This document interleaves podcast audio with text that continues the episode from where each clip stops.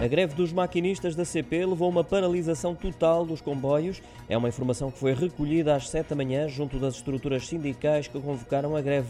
A adesão a esta forma de protesto chegou aos 100%, com 70 ligações a serem suprimidas até às 6, segundo um balanço feito pela CP, a agência Lusa. A empresa tinha já alertado para fortes perturbações na circulação desde quarta-feira e até ao próximo dia 21.